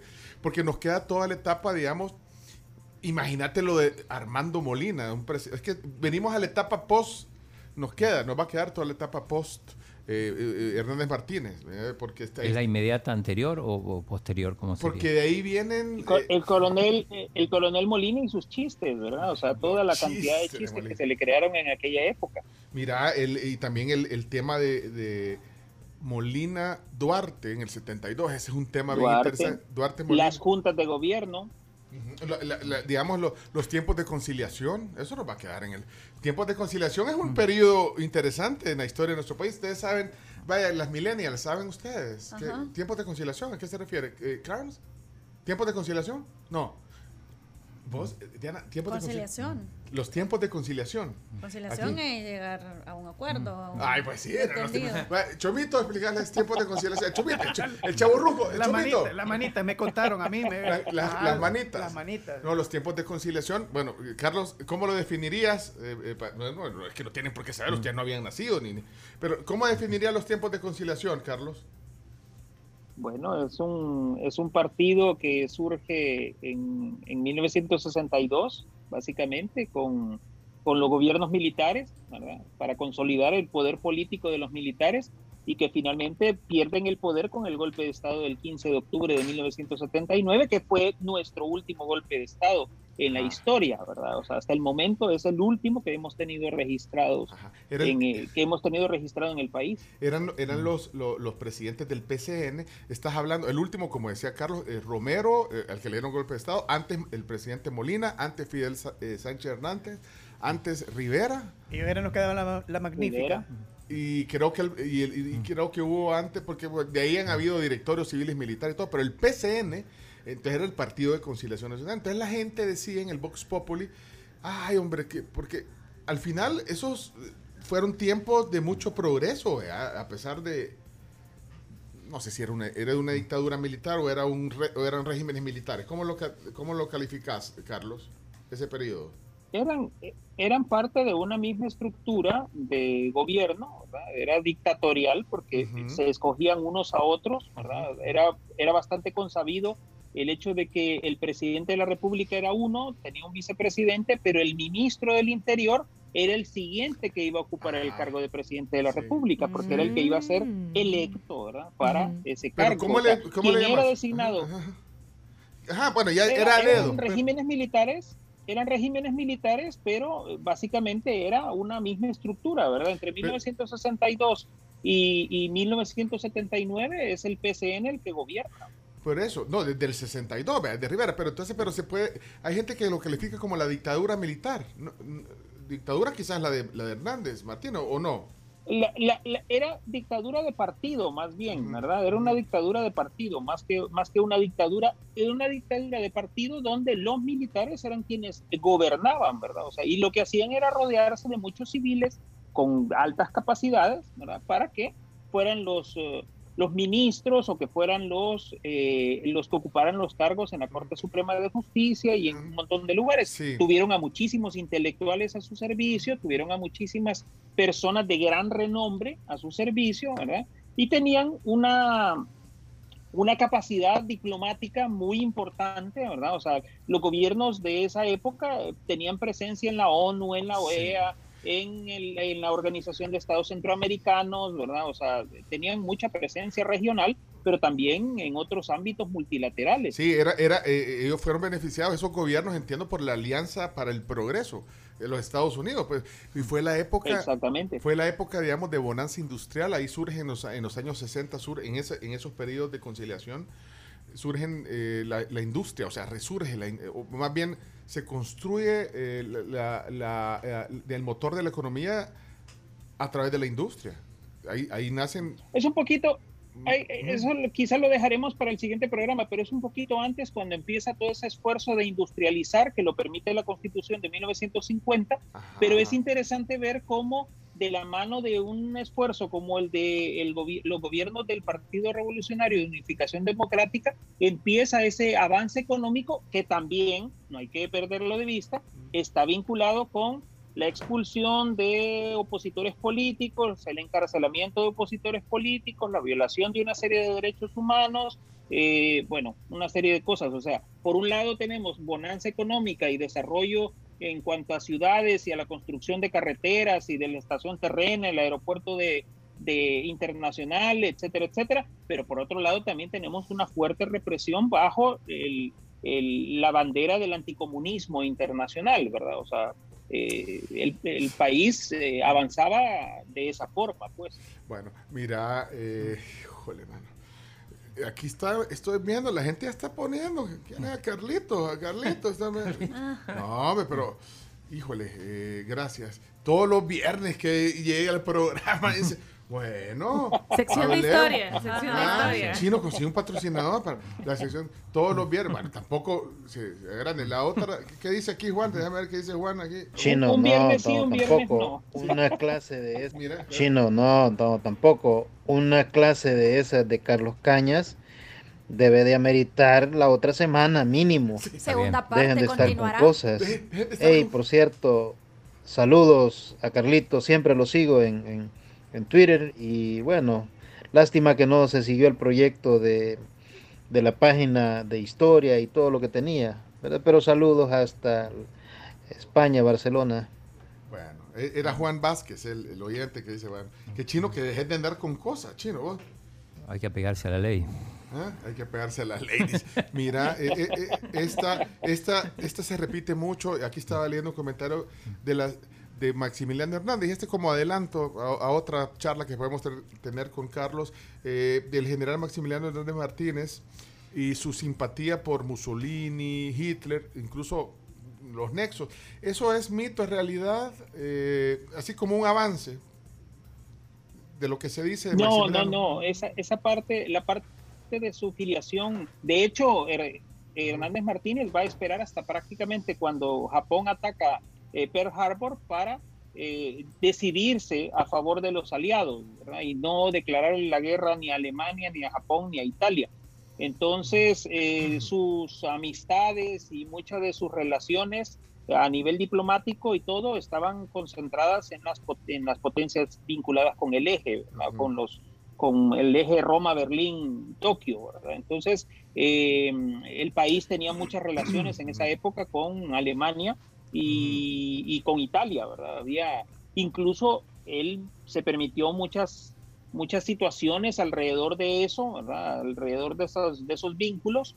Y bueno, eh, eso sería motivo de otra, de otra charla, ¿verdad? Pero Hernández Martínez lo que pasa es que tiene otros mitos, ¿verdad? Eso de que no había ladrones en su periodo es Ah. mito, mitazo, Sí, verdad. de- Bueno. eso de que no había robos y Para todo el eso, especial. mito, ¿verdad? Ah, O sea, este- mito. Otro para Ajá, ajá. ¿Otro mito? mandó a fusilar a su hijo, ¿verdad? No. Que no le importó que fuera traidor y Otra tal, película para a fusilar a Netflix. su hijo. Sí.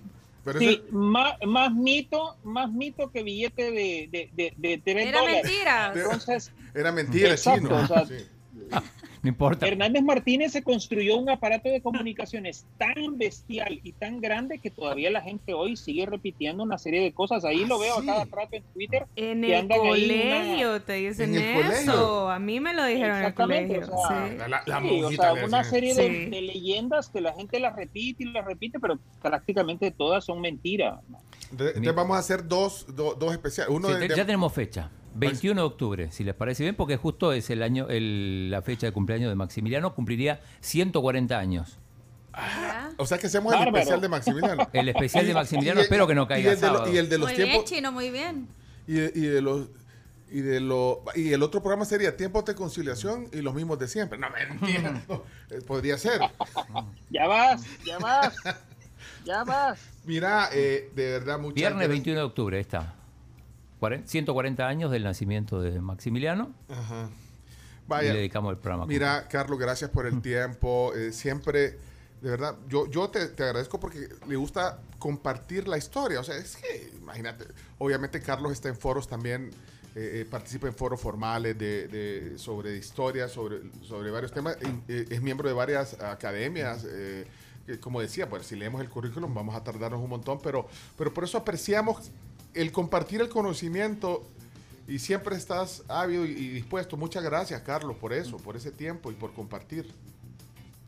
Encantado cuando se puede y bueno, eh, sigo con actividades, ¿verdad? Acabo de tener una exposición de 500 años de mapas antiguos del Salvador ahí en Galerías Escalón, ya la ah, quitamos porque solo estaba por la fecha de la independencia. Sí, y bueno, está, está por salir el, el, que debió haber sido el primer libro de Salarrué, eh, se, debió haber publicado en 1922 y bueno, hice una pequeña investigación, he logrado reconstruir el libro y eh, Editorial La Chifurnia lo va a publicar eh, y lo vamos a estar distribuyendo en los, en los primeros días de octubre ahí en San Salvador. Qué buen nombre, qué buen nombre. Mira de quién es ese editorial, qué buen nombre para una editorial. De, de Otoniel Guevara. La Chifurnia, es el director de, de La Chifurnia, sí, entonces... Eh, con él vamos a estar trabajando esta distribución del que debió haber sido el primer libro de Salarrué, pero que lastimosamente él nunca lo pudo publicar, ¿verdad?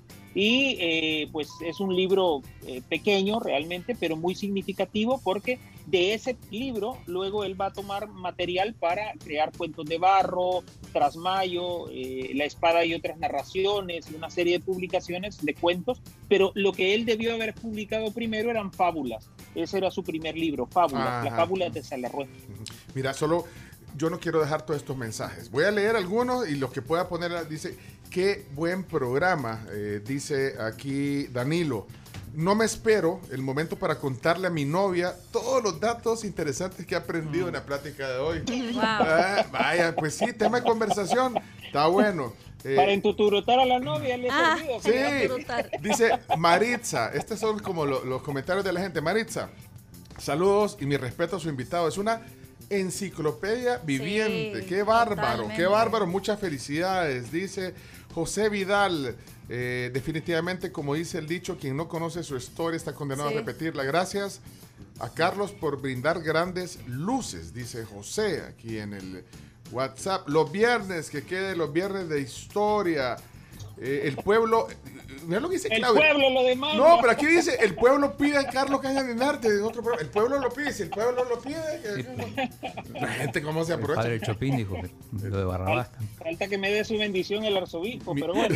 Mira, dice Hernán, Hernán Cortés, que tiene nombre de conquistador. Hernán dice: un programa del Atlético Marte y los gobiernos militares. Dice. Ah, otro programa. Otro. Sí. El Atlético Marte. ¿Sabes qué? ¿Sabes, Diana? Vos que sos eh, eh, experta en tema. El Marte era el, era el, equipo de los militares, tenían su equipo de fútbol. Sí, el presidente fue el Chato Vargas en algún momento. El Chato Vargas era el Sí, fue en algún momento. Y, Pero antes, antes ya habían tenido al Escorpiones. Había el de la Policía Nacional, era el de los Escorpiones. Ah, y desapareció ese equipo. Mira, dice claro, la historia del fútbol es un poco volátil, chino. Es así, nuestra historia del fútbol ha sido, ha sido hoy apareces, mañana desapareces. Mira, mira, mira este, mensaje, este, mensaje, dice, mira, buenísimo. El programa dice, hasta yo le he hablado a mis hijos sobre, el sobre que el presidente mandó a matar a su hijo y, hoy, y hemos sido engañados, dice aquí la historia. Bueno, gracias. Eh, dice, con la, con la pinta en el muro. Hemos sido engañados. Guillermo, excelente entrevista. Bueno, mira, y aquí, para ya para cerrar, las voces de la tribu, algunas voces, las que logren salir. No sé qué dice, pero aquí está alguna. Es que el pueblo está ávido de historia. Si nosotros como pueblo desconocemos toda la historia de nuestro país, si siempre se nos ha querido mantener oculta. Y hoy que escuchamos este tipo de programas, nos sorprendemos porque no sabíamos nada, pues.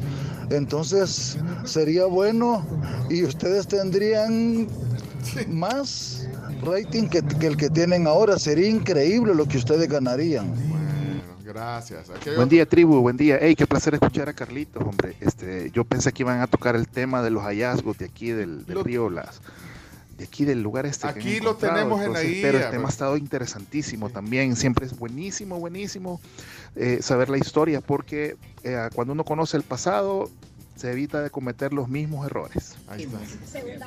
¿Qué tal, Pencho? Saludos, tribu. Una propuesta, que Chino Datos sea el patrocinador de la sección de Carlos Cañas. Saludos. Mira, vaya Chino Datos, vos, tenés Es el despegue, es el despegue pues de la empresa y y tenés que invertir al principio, chino, en, tu, en tu emprendimiento. Hola, buenos días. Buenos días, saludos a todos y muchas gracias al, gran historiador por estarnos instruyendo sobre nuestra historia pasada, porque es muy interesante. Bueno, era Carlos, que hay otro, vamos a ver. Buenos días, tribu.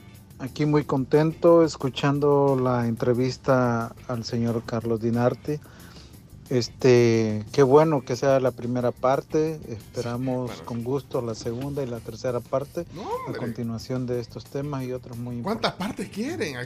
Hola tribu, buenos días.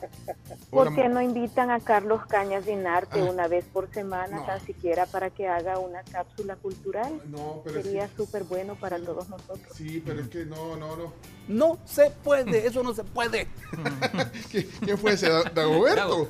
¿Don Dago salió ahí? Televisión, Dago. Buenos días, Pencho y la tribu. Gracias, Carlos, por toda tu intervención de historia del país, pero es cierto de que necesitamos saber la historia. Pero un detalle, Pencho y Chino.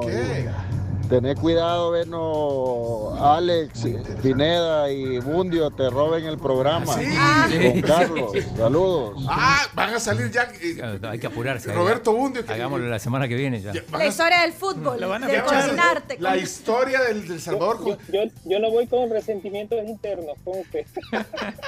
Espérate, hombre, con esta clase de personajes, hasta ganas de regresar a la escuela dan. Maravilloso, felicidades. Don Jesús, mira don Jesús. Hola, buenos días. Vaya chino, en lugar de estar poniendo canciones de Senegal, vaya, cápsula de historia. La historia. El, pueblo, el chino poniendo canciones de los países. No, Escuchen la historia y es bueno que se den cuenta de lo que son las tiranías y cómo los gobiernos se pueden reelegir dándonos mentiras. Hola tribu, buenos días. Wow. No, hombre, palabras sobran para decir gracias al invitado y son de este tipo de charlas y de entrevistas que uno quisiera que incluyera desayuno y almuerzo. de verdad, qué poco es el tiempo para, para aprender tanto. Un fuerte abrazo, gracias, de verdad, felicidades por el invitado. No se puede, eso no se puede. Le llamaban la Tandona porque era una generación de egresados de la escuela militar de, de un solo año. Entonces ellos habían quedado de que primero uno, después el otro, después el otro, y así iban a ser a pasar a ser presidente de la República de Salvador. Bueno, miren, ya, ya no podemos seguir más, eh, pero Jorge Centeno paga, paga suscripción. Jorge Centeno paga suscripción. Jorge, Jorge. Saludos al señor Carlos Cañas Dinarte. Sí. Siempre es un placer, señor Cañas Dinarte, aprender de historia del Salvador con usted. Es un regocijo para el alma, para el espíritu, para el intelecto, para la mente, para todo. Aprender más cada vez. Ahora, me tenía algo chiviado de que estaba hablando del capitán general Gerardo Barrios. Mi tata, mi padre y yo, pues somos fanáticos del capitán general. Ah, bueno. Por migueleño y por todo lo que hizo en El Salvador. Herido. Y ya me tenía algo, algo así chiviado, como le digo, porque decía de que no era, que decían de lo del café, que eso es mentira. Lo bajó, el pesta. Ya sentía yo que decía que era catracho también el capitán general. Y eso sí me hubiera, me hubiera dolido en el alma. Pero no, ya por lo demás, gracias por todo lo que se aprende con usted, señor Carlos Cañas Dinarte. Y eh, bendiciones hasta Barcelona. Un gran abrazo. Salud. Saludos. Saludos. Y, también, que lo estaba ese, tema, ¿Sí?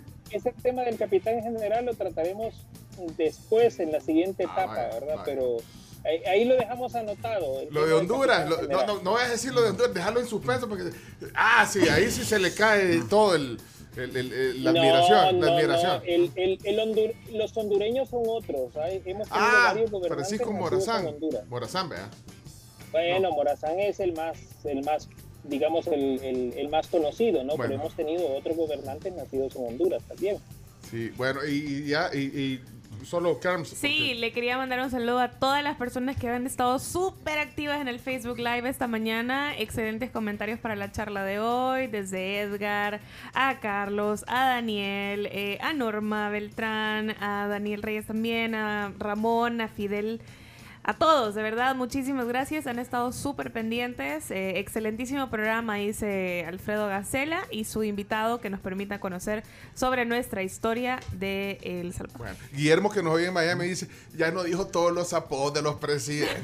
vamos, a, vamos a empezar desde, ahorita para atrás. No, mentira. Tenemos que terminar ya el programa. Gracias, Carlos, por el tiempo que nos has dado hoy. Eh, gracias.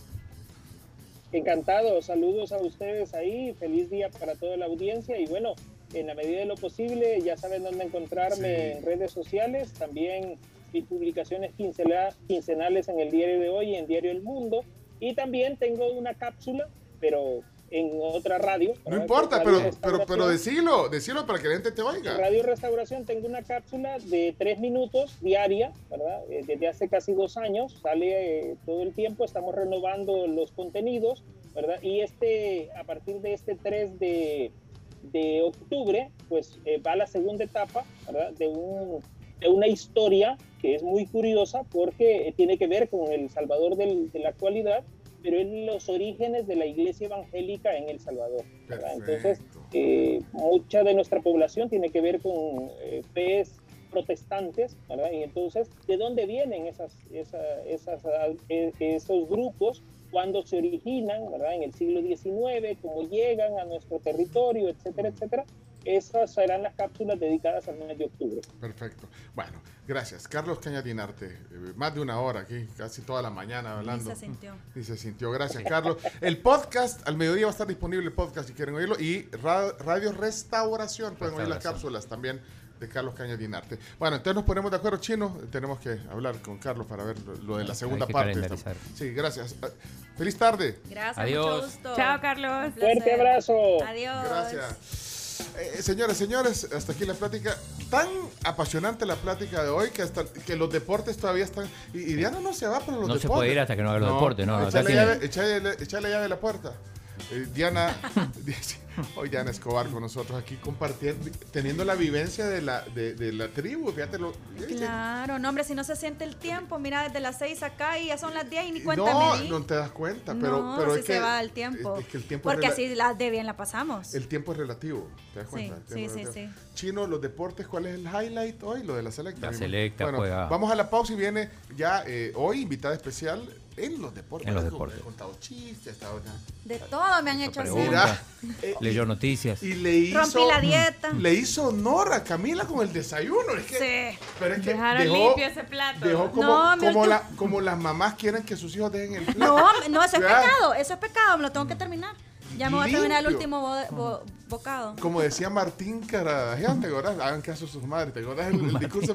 Este, tampoco saben, aquí es 40 y 20, no saben quién, no, es, no, no. no saben quién es Martín, ¿No quién es Martín Caradagian, ¿en serio? no saben quién es Martín Caradagian. No, ahí, ahí déjala con Martín Caradagian, no, no. Martín, poné la música, Chomito. A ver, a ver. ¿No sabes quién es Martín, Martín Caradagian? Poneme algo, a Caradagian. No vas a creer que es el himno de arena. Ponelo aquí.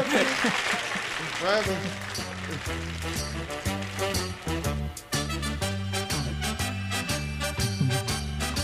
Saliendo.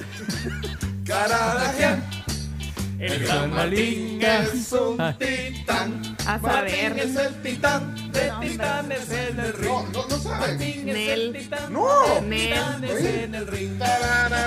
Don Martín es un galán. Pero es de acá. No, hombre, no. Oye, oye, ponle y no lo puede conquistar. Lo quiere. Oye, esa parte me gusta. Ahí viene. Ahí viene. Ahora, ahora, ahí. Ahora tiene un secretario que se llama Joe Galera. El chino no se la puede, hija. No. ¿Cómo se llama? ¿Martín qué? Caradagian, con K. Que, bueno, esta es historia. Uh, no puede ah, ser. bueno, para los que no saben, están dando vía como Diana y yo. Eh, fue un deportista, luchador profesional y actor argentino, creador y protagonista del espectáculo televisivo Titanes en el Ring. Sería bueno que antes de hablar entre, entre Wikipedia se dé una vueltita y vea de quién está hablando. Eso hice, eso hice, exactamente. Muy bien hecho, muy bien hecho acá. Se fue completo. Martín es el titán de Titanes en el Ring. Vamos a la pausa. Gracias, gracias a todos. A mis pequeños amigos, cuando yo era como ustedes, soñaba con llegar a ser un gran campeón. Claro que no fue fácil, pero con sacrificio y dedicación alcancé lo que me había propuesto. Sigan entonces mi consejo. Hagan caso a sus madres. Yo la perdí desgraciadamente hace mucho tiempo, porque ellas con cariño se desvelan por atenderlos, preparándoles comidas sanas y nutritivas que lo hagan fuerte. Mi recomendación para todos los pequeños es que para llegar a verdaderos titanes deben alimentarse bien, hacer deporte, estudiar con entusiasmo y así tendrán contentas a mamá y se lucirán como campeones cuando lleguen a mayores. Entonces, mis amigos, de campeón a campeones, reciban un apretón de manos de Martín Caradagian.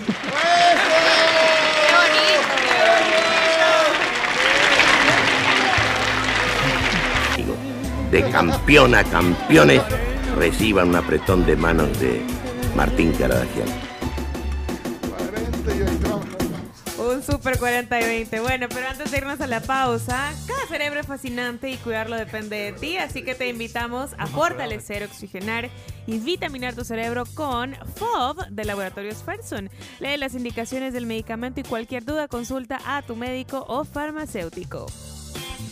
Y el nuevo delicioso Petit Fresh, sabor naranja, llegó. Búscalo en tus tiendas de conveniencia y disfrútalo en cualquier momento del día porque este sí es fresh.